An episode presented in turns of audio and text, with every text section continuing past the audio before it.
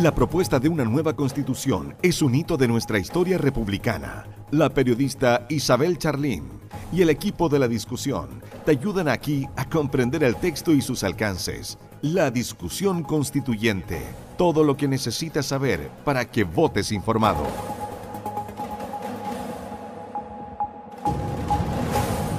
Bienvenidos a todas y todos a esta nueva edición de La Discusión Constituyente, un programa que pretende informar sobre la propuesta de nueva constitución y también fomentar la participación en el plebiscito de salida del próximo 4 de septiembre. En esta oportunidad, eh, en el programa de hoy, vamos a, conversar sobre un tema, eh, yo diría uno de los más importantes, quizás los que, los que más ha generado eh, tanto deseo por conocer como también controversia. Estamos hablando del el derecho a la vivienda y a la ciudad. Y para ello em, estamos con em, el arquitecto em, académico del Departamento de Planificación y Diseño Urbano de la Universidad Bio Bio, doctor en urbanismo, eh, expresidente del Consejo Nacional de Desarrollo Urbano y Premio Nacional de Urbanismo, Sergio Beresville Rada. ¿Cómo está, Sergio? Hola, Isabel. Muy bien. Muchas gracias por la invitación y encantado de, poder eh, colaborar y aportar con reflexiones a este tema tan importante. Sí, es un tema, uno de los, yo creo que más le preocupa a la, ciudadanía y, que más em, también se ha abordado tanto en, paneles como en, en las redes sociales, en los medios de difusión. Y yo quería partir em, conociendo lo que existe actualmente. Entonces quería preguntarle, ¿qué, dice la actual constitución respecto del derecho a la vivienda y a la ciudad? ¿Dice algo el, texto actual? Eh, no, la, actual constitución no, no, no, hace ninguna referencia explícita y directa a la vivienda eh, y tampoco, por cierto, a la, ciudad. Eh, y, eso no significa que otros, eh, otras disposiciones de, la Constitución vigente eh, obliguen de alguna manera al Estado a prestar servicios para, obviamente, garantizar ciertos otros, otros derechos, digamos, como tantos, y dentro de los cuales se entiende la vivienda. Pero, pero la, formulación explícita, como está señalada en esta Constitución, por cierto que em, no, no, tiene su equivalente o correlato directo en, constitución. Y en ese sentido, la, propuesta de, nueva constitución eh, sí consagra explícitamente el derecho a la vivienda digna y también este derecho a la, ciudad, ¿no es así? Y también entiendo que hay otros hay otros derechos asociados que también se incorporan en, este concepto. Claro, bueno, e, esta constitución, eh, el proyecto de, constitución es bastante eh, explícito en, incorporar eh, el derecho a la ciudad y el derecho a la vivienda. En el caso de la, de la, vivienda, obviamente, no solamente como vivienda, sino que como digna y adecuada, que son dos conceptos, sobre todo el de vivienda adecuada, que ha sido definido por organismos internacionales para hacer su traducción, digamos, ¿ah? que significa adecuado, porque a lo mejor lo adecuado para una persona puede ser inadecuado para otra. Entonces, esa estandarización eh, de la lectura jurídica ese concepto eh, está, yo diría que adecuadamente reconocido tanto por el derecho internacional de alguna manera, como también por eh, el, propio artículo 51, digamos, de la, del proyecto de constitución. Y va un poco más allá y incorpora obviamente un derecho que es, más bien es un derecho emergente, que es el derecho a la ciudad, ¿ah? que es un derecho bastante difuso, es un derecho complicado porque todas las ciudades son distintas, todas las personas quieren vivir de distintas maneras en las ciudades, entonces es, eh, es bastante eh, eh, controvertido, ¿ah? pero de alguna manera ambos derechos se ponen o cumplen con los estándares de alguna manera de la mayoría de las constituciones que internacionalmente se han ido actualizando en el último tiempo, sobre todo en el de vivienda. ¿ah? El de vivienda es un derecho que la mayoría de las constituciones internacionales ha ido reconociendo.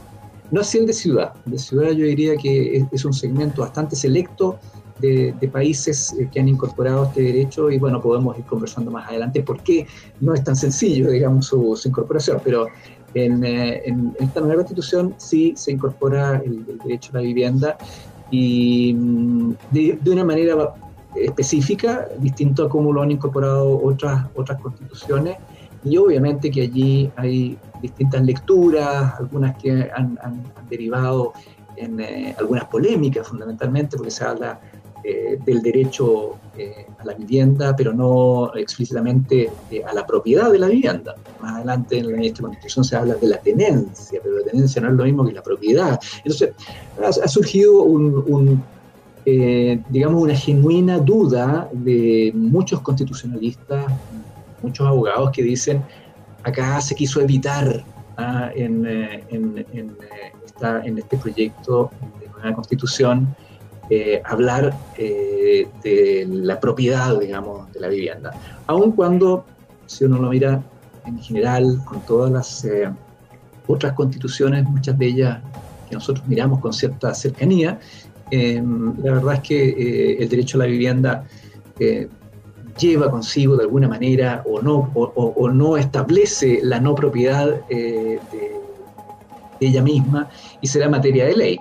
Pero bueno, ahí hay, una, legítima discusión respecto de no habría costado nada imponerlo, dicen algunos. El no ponerlo entonces es lo que muchos interpretan como una señal de que a lo mejor esta constitución podría podría empezar a pensar en que es solamente el goce de uso eh, de la vivienda y no necesariamente eh, en propiedad. Sin embargo, em, también podría mm, entenderse que no se coloca explícitamente para también eh, dar cabida a, a, otros tipos de políticas públicas tendientes a precisamente garantizar la vivienda digna que son, por ejemplo, los subsidios al arriendo, que ya se están implementando incluso desde el, desde el gobierno anterior. Em, en el fondo es ampliar el abanico.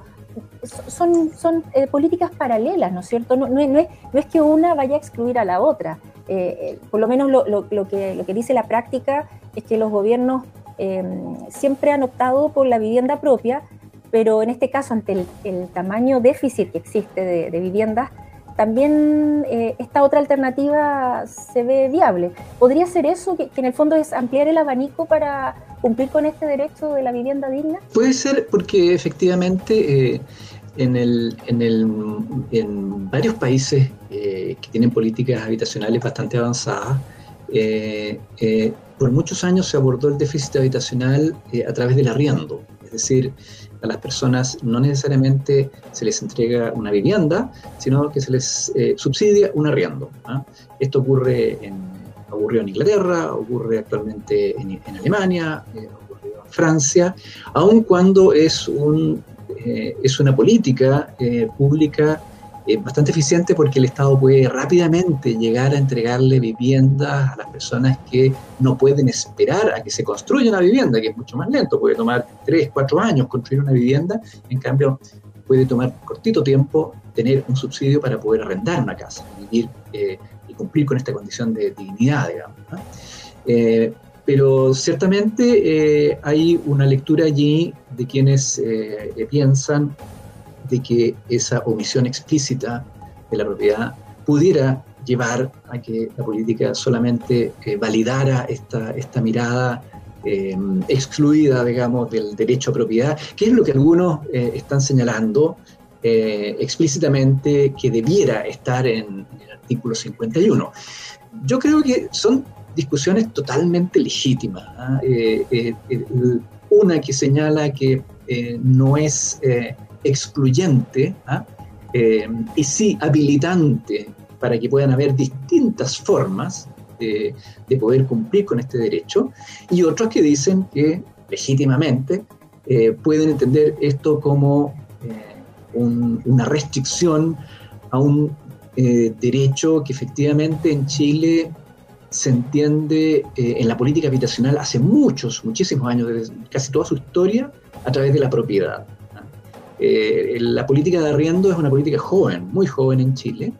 tiene una cobertura bastante limitada.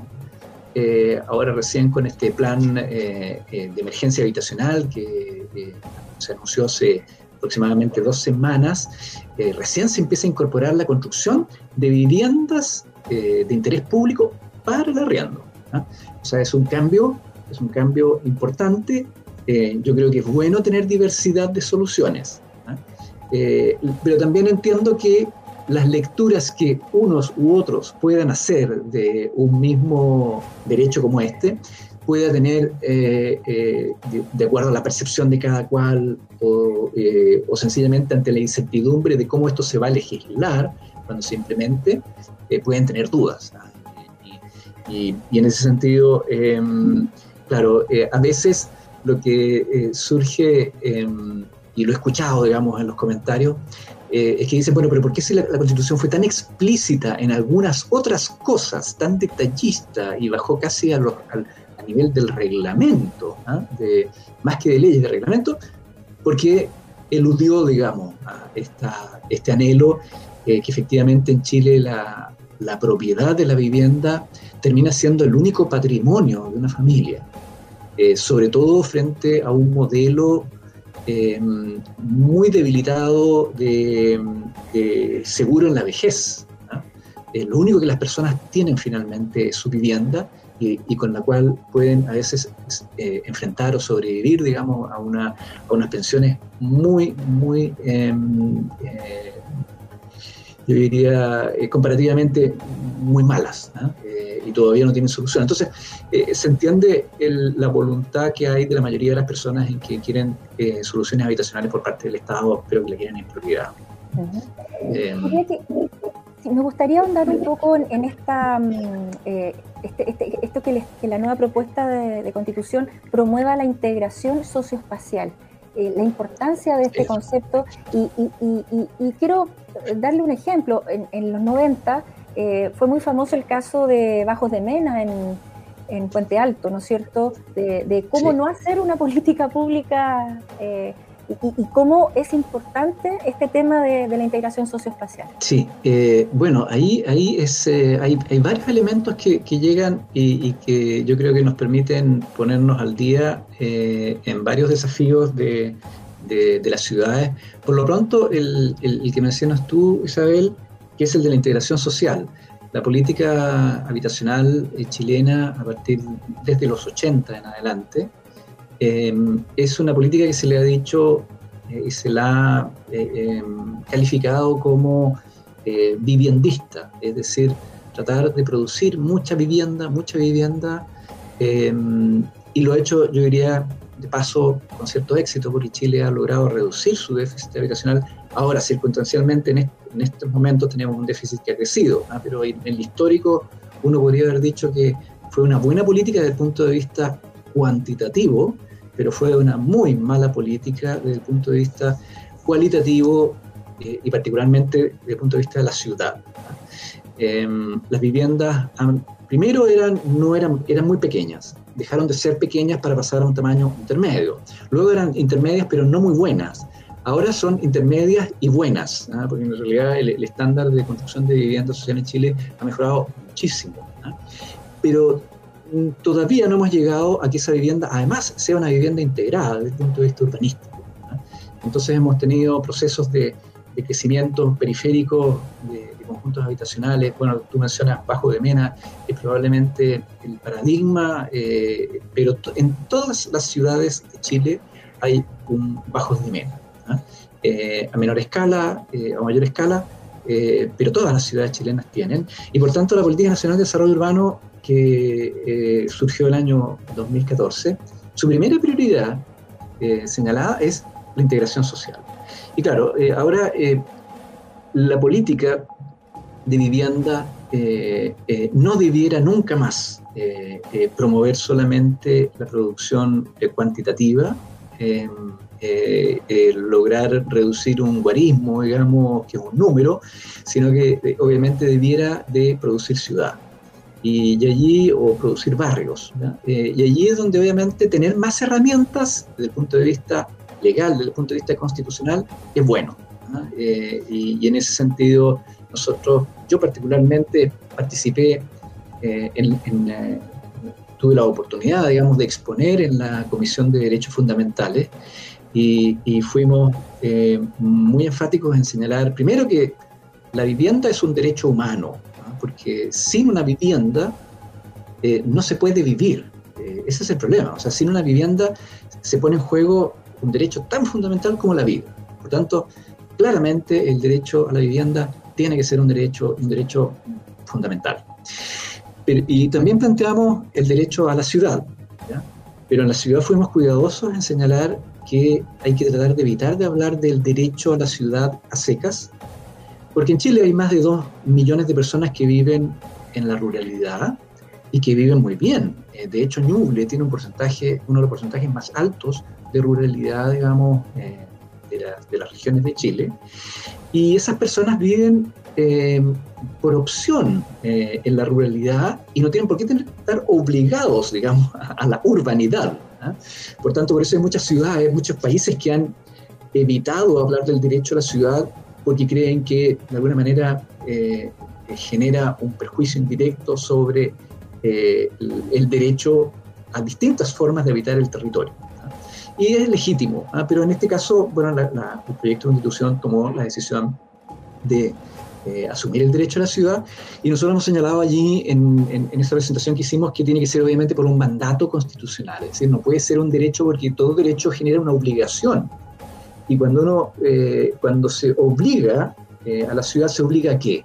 Si todas las ciudades son distintas una persona que vive en Tortel, ¿ah? donde no hay calles y solamente hay pasarelas que, se conectan, digamos, eh, eh, eh, y, está construido en casi 3 kilómetros de longitud, no tienen por qué ellos efectivamente tener las mismas condiciones de accesibilidad que alguien que vive en San Pedro de Atacama o en Valparaíso. todas las ciudades son distintas culturalmente, patrimonialmente, entonces es muy difícil homologar el derecho a la ciudad.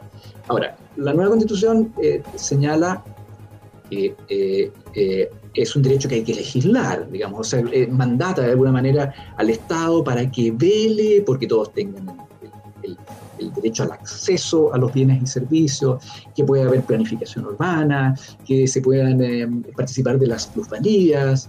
todo eso, digamos, son elementos muy positivos, digamos, dentro del, del universo eh, de las herramientas que uno esperaría para poder planificar mejores ciudades y sobre todo vinculado con la ciudad, para, volver a tu pregunta inicial, tener mayor integración social. Otra de las novedades, si se puede decir, que, incorpora la propuesta de, nueva constitución dice relación con herramientas para gestionar terrenos por parte del Estado. Em, la norma establece que el Estado deberá garantizar la disponibilidad de suelo y propone crear también un sistema integrado de suelos públicos. Em, no sé si pudiéramos em, aterrizar un poco en qué consistiría esto. Mira, eso, esas de las cosas que yo personalmente creo que no tienen nada que ser en una constitución, eh, que son reglamentarias. Porque de hecho hoy día existe un banco de suelo que se llama, eh, se creó, eh, yo diría que ya debe tener 3, 4 años de, existencia, que es en el fondo a través del Ministerio de la Vivienda que se accede, se compra suelo y a través de convenios se transfiere desde bienes nacionales al Ministerio de la Vivienda para que eh, cuando sean eh, adecuados puedan cumplir una función habitacional. Entonces eh, me llamó mucho la atención a mí en lo personal porque es de esas cosas que son demasiado detallistas en la Constitución y que son materia de reglamento o por último, por último de una ley pero tienen un rango constitucional y es muy raro eso. Eh, la verdad que se agrega, sí, se agrega eh, mecanismos para impedir la especulación en materia de suelo y vivienda. eso sí, que vayan en del interés público. Sí, no, eso, eso, está, eso está bien y, y, para eso existen mecanismos y, y, eso es muy bueno, pero todo lo que tiene que ver con, con, este banco de suelo y de las obligaciones de un organismo en, en, en eh, informar al otro para que el, terreno puede ser utilizado para... Son, son cosas que son... Em, hoy día nos parecen muy necesarias, eh, en parte se están aplicando, pero creo que son muy cortoplacistas. Creo que la, Constitución tiene que pensar para la ciudad de los próximos 30 o 40 años. Y allí em, eh, esto de, un banco de suelo, en el fondo, es una cosa muy minúscula como para pensar que va a resolver los problemas de la ciudad en los próximos 30 años. A mí me habría gustado mucho más que hablara, por ejemplo, eh, de los desafíos de la ciudad con el cambio climático, o los desafíos de la ciudad con la resiliencia, o, por ejemplo, eh, los deberes que también tienen que tener los ciudadanos para cuidar la ciudad, cosa de la cual no se dice nada. Eh, mucho, mucho hemos convenido en que como la ciudad es, un, eh, es una expresión colectiva eh, de una sociedad, eh, se funda básicamente en, la interacción colectiva de sus residentes, en el respeto, en el derecho a, los servicios que produce, pero también a, las, ciertas, ciertos deberes. ¿ah? y allí me llamó mucho la atención que no la, la, constitución respecto de la ciudad, que en el fondo es la que habilita eh, el, derecho o, el, ser eh, natural social eh, que se pone de acuerdo por vivir en un lugar y compartir ciertos espacios, ciertas funciones, colaborar, ayudarse solidariamente, etcétera, ninguna de esas reflexiones valóricas respecto de los, de los deberes surgen dentro del análisis de los derechos a la ciudad. Y ahí, ahí creo yo que a lo mejor eh, hay algo todavía por hacer. ¿ah? Eh, yo creo que se puede perfeccionar. Eh, a mí me encantaría que, cuando hablemos de ciudad, hablemos siempre, siempre de, derechos, pero también obligaciones, porque la, ciudad no se cuida sola. O sea, no podemos militarizar la ciudad para cuidarla.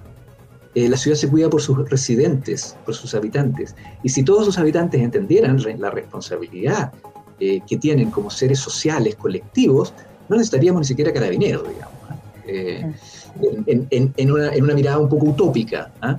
Pero bueno, esos son los temas que uno diría como sociedad y como constitución aspiramos a ser una sociedad mucho mejor, eh, en donde efectivamente el sentido de cuidado de la ciudad sea un elemento sustancial. Entonces, ahí es donde de repente esto de, hay garantías muy explícitas, ¿ah? que, que, son un gran desafío también porque la, garantía en materia de ciudad y, el derecho en materia de vivienda em, eh, eh, pone em, en aprietos, digamos, el, Estado en el futuro respecto de la judicialización. judicialización. Es una palabra muy difícil, como yo además soy arquitecto, no, me cuesta mucho, los abogados probablemente me van a, me van a se van a reír de mi pronunciación. Pero bueno, pero tiene que ver en el fondo con el derecho que tiene cada cual de cuando el Estado no cumple con, ese derecho de recurrir a los tribunales. Y allí es donde uno dice, bueno, tenemos hoy día un déficit habitacional de 640.000 viviendas más o menos. ¿Qué pasaría cuando esas 640.000 eh, familias que hoy día no tienen vivienda ejercen eh, de la noche a la mañana eh, su derecho a tener una vivienda? ¿Cómo se hace? Cuando en realidad el, el Estado hoy día produce anualmente del orden de eh, 52.000 viviendas. O sea, necesitaría eh, muchísimos años eh, para poder resolver ese problema y obviamente vienen ahí las, el, desafío es que esto finalmente al, ser judicializado lo resuelvan los tribunales y que los tribunales podrían hacer que ciertas personas se salten la fila. Yo que estoy esperando hace cinco años una vivienda y que vengo ahorrando, etcétera, alguien fue al, tribunal a hacer valer su derecho eh, y por alguna razón eh, eh, podría incluso saltarse la fila. Bueno, son temas que obviamente estamos hablando ex post, pero ex antes, claro, hay, hay esta, esta, gran duda de que otras constituciones no han incorporado, por ejemplo, como la gradualidad o en la medida de los recursos o eh, que lo he visto, por ejemplo, en la, constitución sudafricana o en algunas, en algunas em, constituciones eh, europeas, eh, que encuadran el acceso a este derecho o la validación de este derecho a las posibilidades que tiene el, el, propio Estado de cumplir con ese derecho. Entonces, por eso hay muchos que hoy día y recientemente en estos, en estos días han calculado lo que significa para el Estado poder eh, cumplir con los derechos que la propia Constitución eh, consagra y han llegado a, sumas bastante elevadas. pero bueno, yo creo que será materia de ley probablemente que se pueda precisar cómo ajustar prudentemente el acceso o la validación de todos esos derechos. Pero bueno, son, son temas que, que, que, están hoy día en, plena discusión, pero em, eh, volviendo a, la, a, la, a, la, pregunta de, origen, por cierto que em, esta, esta, constitución incorpora, digamos, una serie eh, de, de, herramientas que habrá que ir precisando, por cierto, em, en, en, la discusión ex post. ¿no? la discusión legislativa. Legislativa fundamental. Sí, sí. Eh, frente a este eh, fortalecimiento del rol del Estado que, que, se consagra en esta propuesta eh, respecto del derecho de la, vivienda, ¿va a haber espacio para la participación del mundo privado, por ejemplo, en la provisión de viviendas? Porque también eh, existe ese temor de que, con este, con al potenciar este rol del Estado, em, los privados ya no, no tengan injerencia en la construcción, por ejemplo, de viviendas. Eh, la constitución no dice nada al respecto. O sea, esto, ¿cómo, digamos, para contestarle a aquellas personas que pueden tener algún temor al respecto? Sí, eh, yo, yo, yo, creo que, bueno, ahí eh, hay, que, hay que señalar que la, la, el, el, artículo 51 dice podrá, es decir, el Estado podrá. Lo que también significa que el Estado podría no, ¿ah? porque la palabra podrá es en el fondo eh, potencialmente hacerlo, pero no necesariamente eh, eh, implica una exclusividad por parte del Estado en, abordar la construcción de viviendas de interés público. ahora, es, muy distinta obviamente a la que tenemos hoy día, que fundamentalmente plantea un rol subsidiario del Estado y preferentemente al privado a resolver muchos de los derechos sociales, ¿ya? Eh, y el Estado solamente hacerlo en caso de que el sector privado no, pueda, no lo pueda lograr. en este caso, independiente de eso, de la Constitución mandata eh, al Estado a que pueda eh, proveer viviendas de interés público. Pero tampoco eso no es un cambio muy grande respecto de lo que hoy día tenemos. Hoy día el Estado construye viviendas directamente, muchas por la vía del subsidio. Pero, pero recordemos cuando fue el terremoto de 2010 eh, y, a mí personalmente me, me, tocó, digamos, eh, participar en el proceso de reconstrucción, el Servio de manera muy directa hacía la contratación eh, de viviendas y era el Estado el que estaba construyéndola. Y así lo ha hecho en otras, en otras circunstancias, no solamente de emergencia, sino que también en proyectos específicos. Entonces esto viene como a reforzar, yo diría, algo que muchos eh, piensan que el Estado dejó de hacer, pero el Estado en Chile nunca, nunca dejó de construir viviendas, quizás en la década del 80 y el 90 posiblemente, ¿ah? pero del 90 en adelante me consta que el Estado directamente ha desarrollado em, eh, proyectos a través de sus servicios eh, regionales, digamos, ¿ah? o, o, los mismos municipios también han ejecutado proyectos de vivienda. Entonces, eh, esto simplemente viene como quizá a, reforzar eh, y a, eh, a, quitarle el estigma, yo diría, que, muchos creen que la vivienda solamente se hace por, el privado. no, acá dice que el, Estado podrá. ¿ah?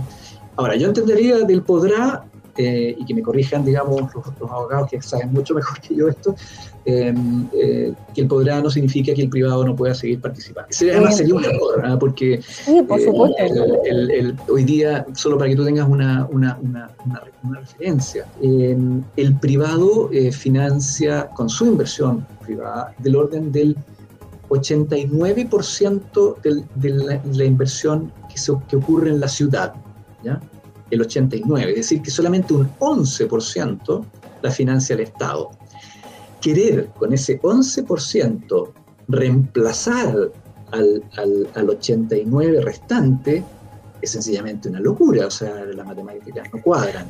Por tanto, aquí la mejor ciudad va a ser donde eh, puedan participar eh, los privados, donde pueda participar el Estado, eh, donde puedan producirse sinergias, digamos, virtuosas y que todos en el fondo se pongan a empujar eh, la dinámica virtuosa de desarrollo de las ciudades para combatir el déficit habitacional.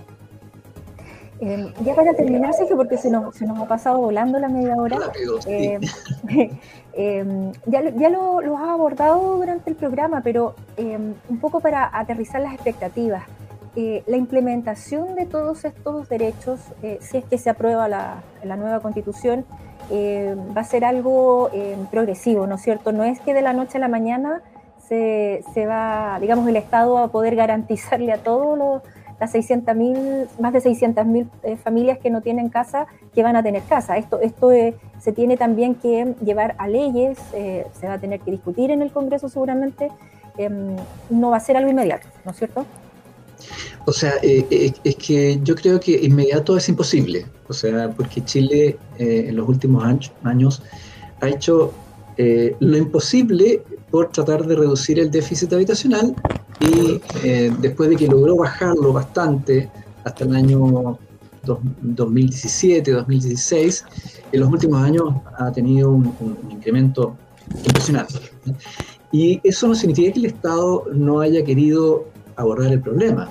Lo que pasa es que no hay recursos para poder eh, construir 630.000, 630.000 infracción, eh, viviendas que faltan en Chile. Es imposible desde el punto de vista humano, técnico, desde el punto de vista de los recursos, y sobre todo cuando además hay que comprometer otros recursos para la salud, la educación, las pensiones y otras, otras materias.